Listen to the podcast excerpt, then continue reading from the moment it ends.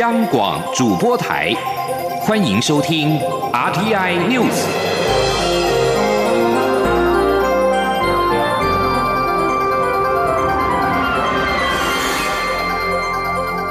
听众朋友您好，欢迎收听这节央广主播台提供给您的 R T News，我是张顺祥。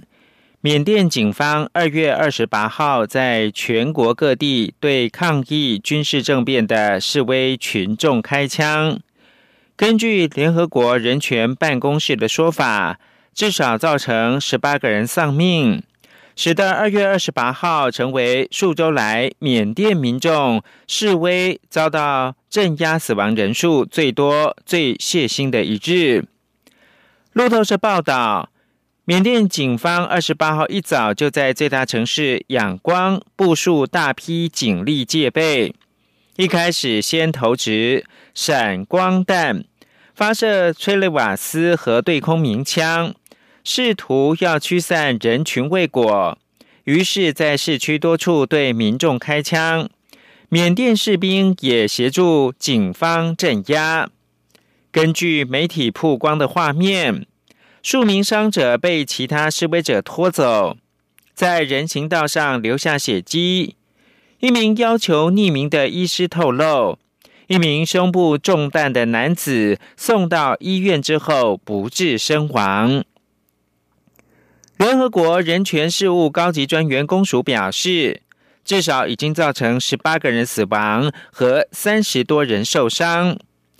缅甸军方二号出政变，民众反政变示威不断，军警在二十八号再度动用武力对付示威者。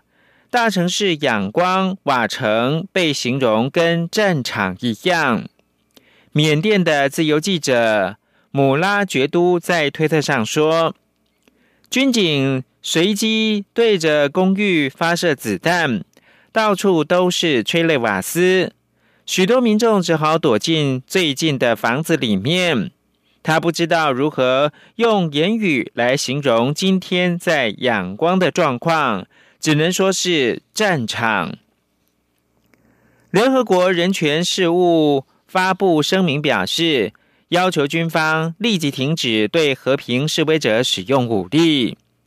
而缅甸警方二月二十八号在各地向抗议二月一号军事政变的示威群众开枪，据传造成至少十八个人丧命之后，英国的外交部表示。缅甸针对示威者的暴力升级是令人憎恶的，并呼吁缅甸军方领导人恢复民主。英国外交部表示，英国已经跟联合美国和加拿大采取行动，针对武装部队的总司令敏昂莱在内的九名缅甸军官实施人权制裁，因为他们涉及到政变。外交部发言人说：“暴力必须要停止，而且必须要恢复民主。”而缅甸军政府镇压抗议示威的民众，造成死伤。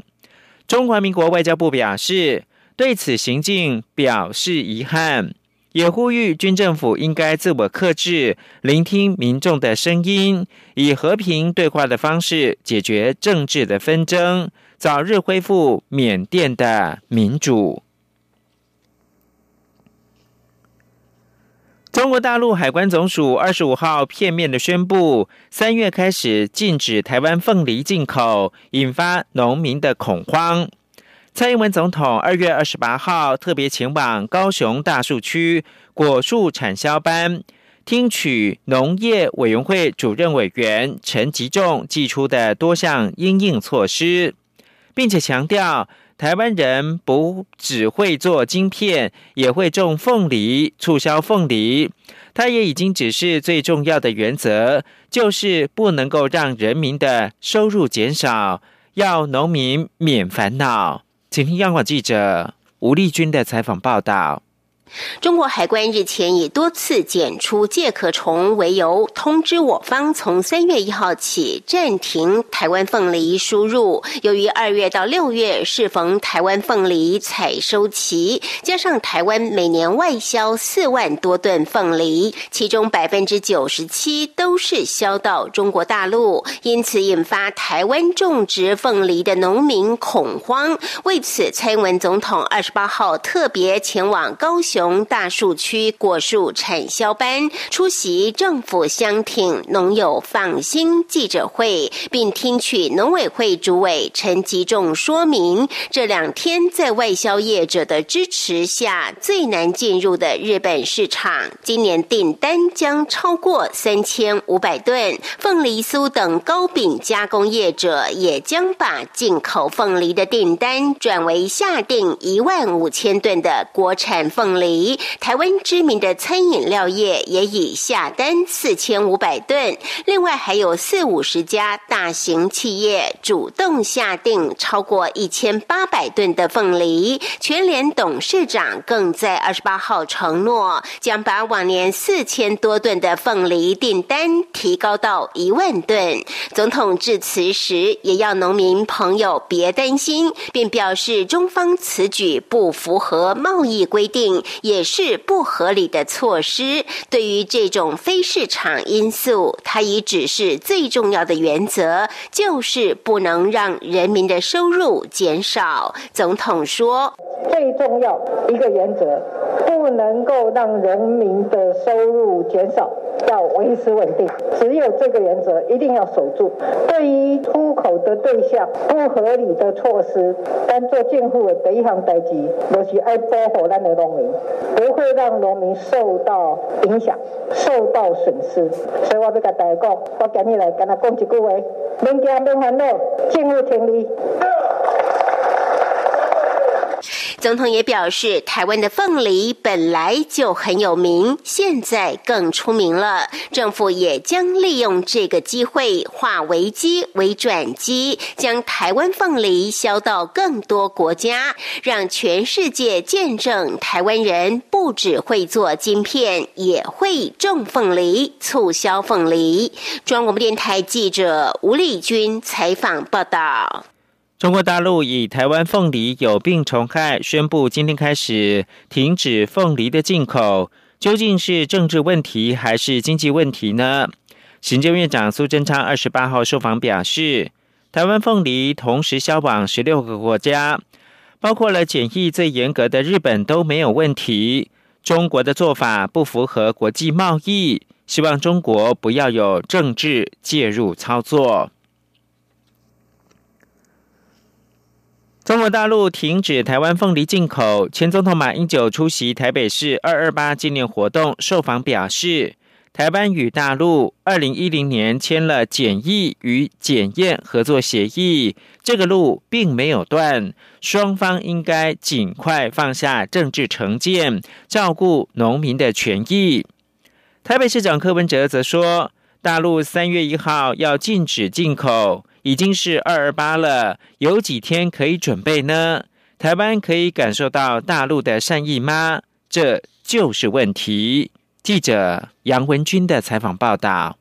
针对中国大陆突然禁止台湾凤梨进口，台北市长柯文哲二十八号受访时指出，大陆每次说让利台湾，但台湾每次都很不爽。这么短时间就说要禁止，台湾能感受到大陆的善意吗？他说：“没有，这个就是两边要有沟通的。这个所以是什么哦？大陆每次说什么他让利台湾，可是台湾每次都很不爽啊，就是这样嘛。你这种东西就是。”三月一号要禁止入进口，今天几号？二二八。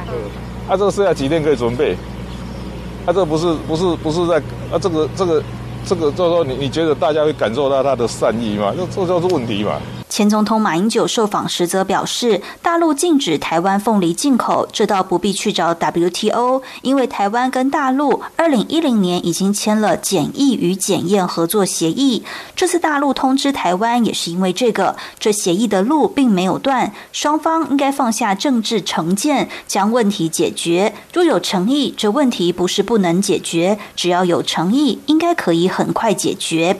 马英九说，大陆禁止台湾凤梨进口，应该没有直接涉及到九二共识，而是双方对病虫害的看法不一致。这时候，蔡政府应该要照顾农民权益，维护两岸关系顺畅的发展。中央广播电台记者杨文君台北采访报道。东京邻近的神奈川县川崎市正在举办台湾庆典，广场当中搭起一座仿歌子戏舞台的台子，中间。摆着写有“亮晶晶台湾”的文字，大凤梨图板吸引许多亲子前来拍照打卡。JR 川崎车站前的川崎广场，这座商业设施的二楼广场，从二月二十六号开始举办台湾庆典，到三月四号为止。活动是由三井集团旗下公司主办，台湾的观光局协办。屏东县今年外销日本的第一个货柜凤梨日前封柜启航，这批凤梨将透过日本的稀有超市通路贩售。许多在日本的台湾人纷纷在网络上面宣传此事。除了在日本人的台湾人，就连日本的国会议员在听到台湾凤梨的遭遇之后，也在推特上面声援台湾。驻日代表谢长廷二十八号在脸书表示，中国停买台湾凤梨已经举世皆知。若代表处直接要求日本购买，多少是卖人情，价钱不易高，数量不会多。台湾凤梨外销日本一年数量大概是出口中国的二十分之一。日本市面贩售的大多是菲律宾产的凤梨，价格不错。台湾也可以投入，不需要销价破坏行情。美国川普政府去年封杀令寄出，手起刀落，斩断中国华为晶片的命脉。堂堂的全球电信设备巨擘，被逼的在五 G 跟手机战场弃甲，誓言转攻人工智慧 AI。究竟华为是节节败退、绝地求生呢，还是挥刀自宫以练神功？请听以下专题报道。一起听世界，欢迎来到一起听世界，请听一下中央广播电台的国际专题报道。中国电信大厂华为因为创办人任正非的中共解放军背景，注定成为美中竞争祭品。美国前总统川普任内扯国安大旗多次出手，包括在二零一九年将华为列入实体清单，限制美国出售高端晶片及技术，并在去年加码禁止美企与个人投资华为。川普不但想打残华为，还积极斩断他和全球半导体与其他元件的供应链，施压盟国齐力把华为的五 G 建设拒于门外。华为缺乏高阶应用晶片，外界预测距离断粮大限不远。加上被列入贸易黑名单，不再能取得谷歌安卓系统授权，在全球智慧手机市场节节败退。最令华为生无可恋的是，好不容易熬到白宫易主，也逃不过被封杀的厄运。美国总统拜登政府上任第一个月，就挑明了说，华为构成安全威胁，是被拒绝往来户。华为走到这步田地，如果不想被盯上耻辱柱，就得自立自强。任正非在春节时誓言，不靠手机也能存活。破釜沉舟展开养猪挖矿的南泥湾计划，宣布华为迈向生产自救阶段。南泥湾位于中共革命根据地陕西延安附近，是中国共产党军垦事业的发祥地。在对日抗战期间，共产党军队在南泥湾展开大规模生产活动，希望实现生产自己。光看南泥湾在线。就知道华为如今的处境不是开玩笑的，已经到了救亡图存的地步。解放军出身的任正非，显然是想到了当年中共在延安战争时期靠着南泥湾屯垦自给自足的苦日子。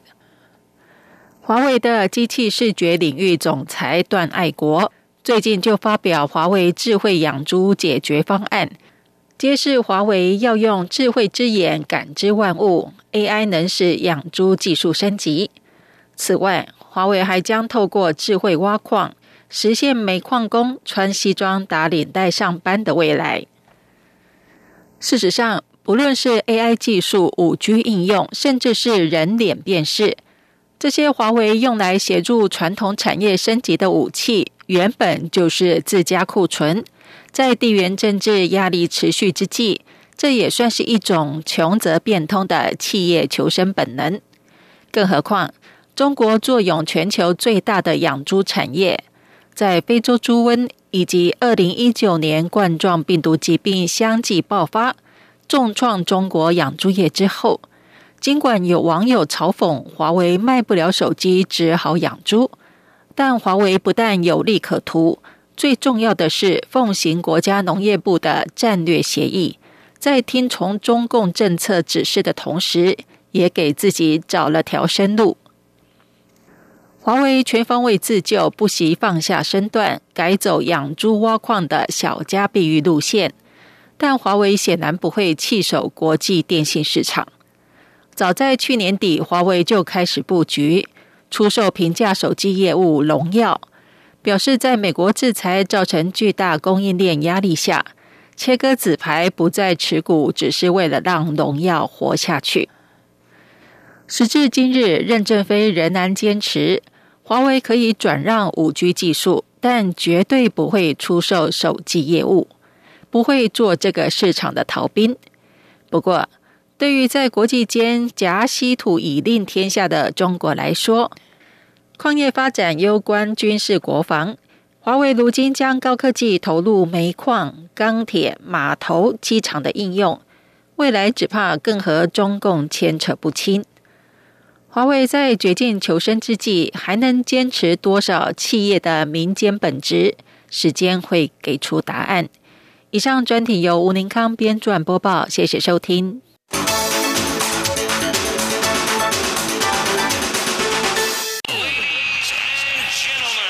里是中央广播电台台湾之音。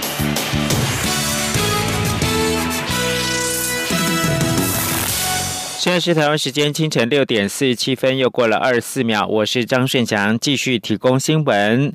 蔡英文总统前往高雄出席二二八事件七十四周年中枢纪念仪式时，致辞表示：“今天大家在此纪念受难者，抚慰遗族，同时也要互相提醒三件事：第一，我们必须要诚实面对自己的历史；第二，我们必须充分保障人权和人性的尊严；第三。”我们必须坚守民主自由不能够交换的价值信念。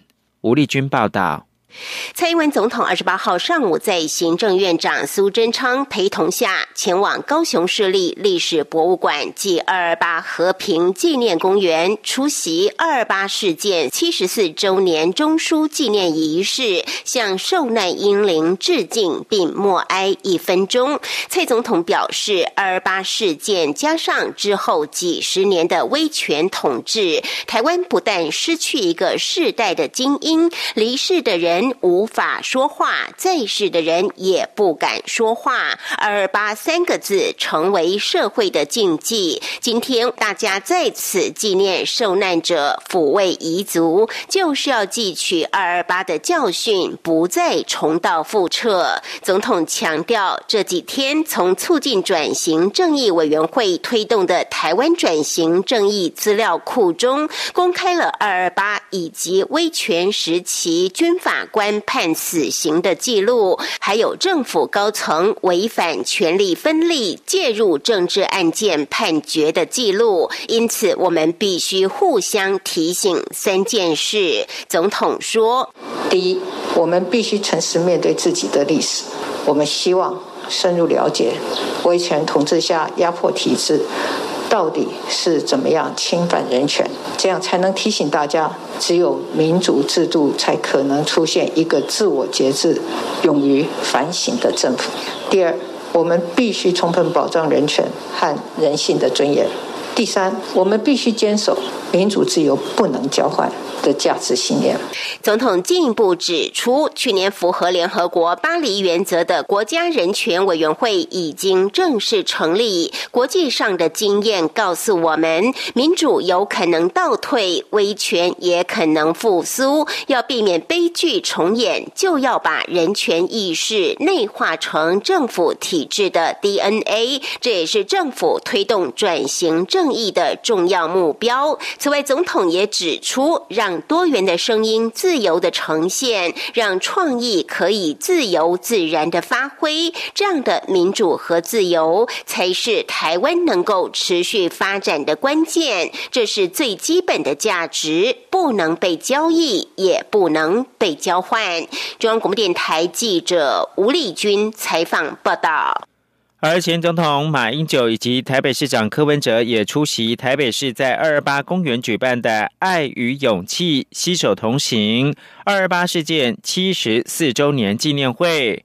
两个人致辞的时候都不约而同引用二二八和平纪念碑的碑文末段，期盼以慈悲的胸怀、谦卑的态度，相互包容体谅，大家携手建设台湾。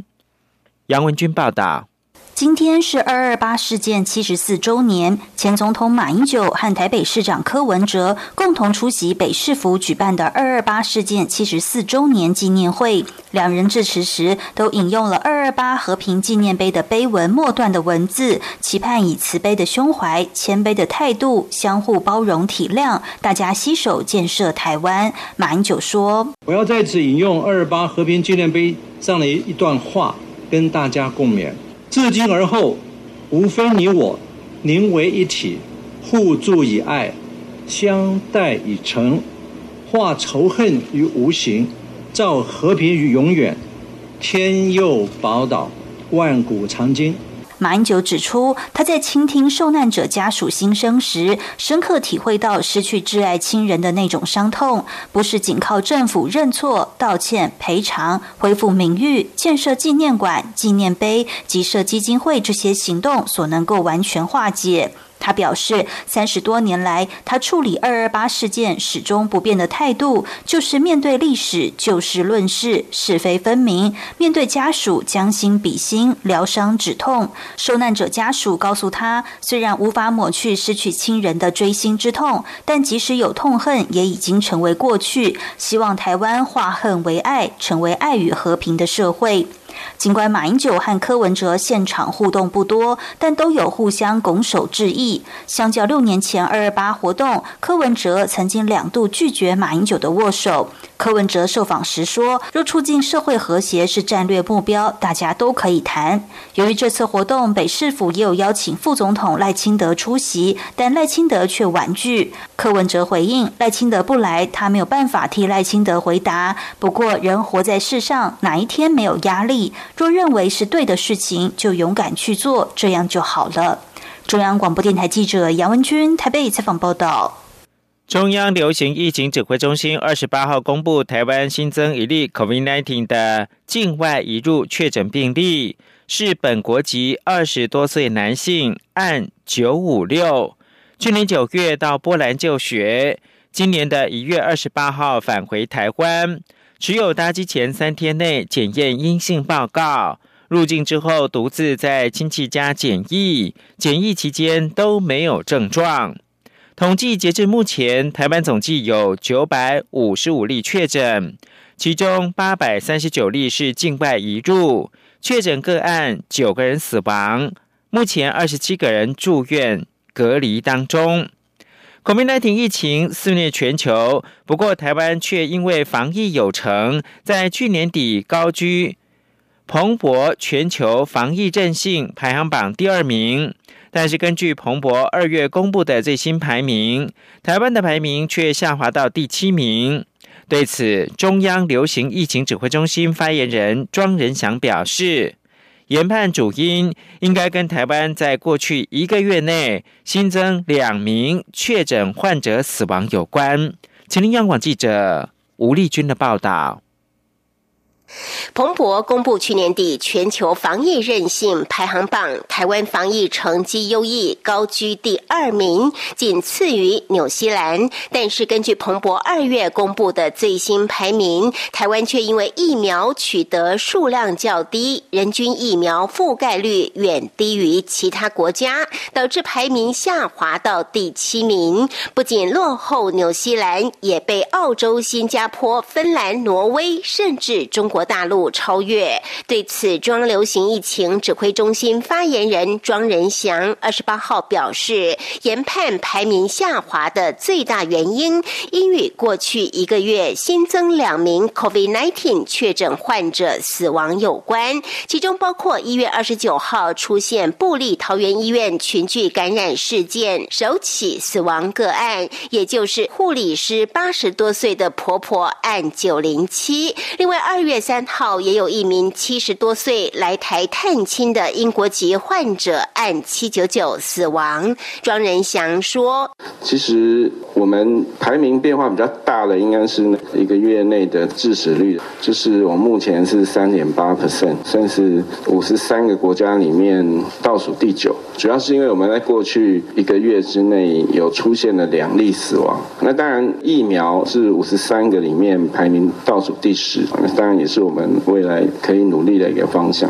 不过，庄仁祥也指出，台湾在全人口死亡率还是五十三个国家当中表现最好的，只是疫苗取得率仅有百分之三十七，远远落后纽西兰的百分之两百四十七、澳洲的百分之两百五和新加坡的百分之八十五，甚至比总排名第十的泰国百分之四十五还低。而且，COVAX 平台应允要配送给台湾的首批二十万剂 A Z 疫苗，迄今依旧无消无息。中广电台记者吴丽君在台北采访报道。蔡英文总统跟行政院长苏贞昌二十八号特地南下视察高雄的亚洲新湾区。总统致辞的时候指出，中央准备投入新台币一百一十亿元。期盼让高雄成为南台湾接轨国际非常重要的窗口。高雄市长陈其迈也特地宣布，高雄市政府将从融资利息、租金、税金、劳工薪资上给予补贴，期盼能够吸引厂商进驻。民进党表示，港府拒绝民主人权跟司法程序的正义，以诱捕方式欺骗民主派人士，到警署报道之后立即关押起诉，令人愤慨跟震惊。中共不断扩张的集权主义，已经成为人类生存的最严重威胁。香港警方国安处二月二十八号将年初拘捕的五十多名民主派人士当中的四十七个人，以颠覆国家政权的罪名加以起诉。今天三月一号将开庭。时代力量在二月二十八号晚间也发布声明说，中共此举不啻是向全球民主阵营示威叫嚣。时代力量还提醒台湾少数对中国大陆存有幻想的政党，如果不紧速认清中共政权的冷酷本质，将会被台湾人民唾弃。源于巴西亚马逊州首府马瑙斯的二零一九冠状病毒疾病 P.1 变异病毒株，已经扩散到世界各地。英国卫生当局的官员二月二十八号表示，在国内首度发现 P1 病毒株的六起病例。英国首度发现 P1 变异病毒株的病例，在英格兰地区发现了三例，苏格兰地区也有三例。英格兰公共卫生署表示，作为预防措施，检查这些病例的官员正迅速检验，并加快当地冠状病毒疾病。阳性反应样本的定序。以上新闻由张顺祥编辑播报。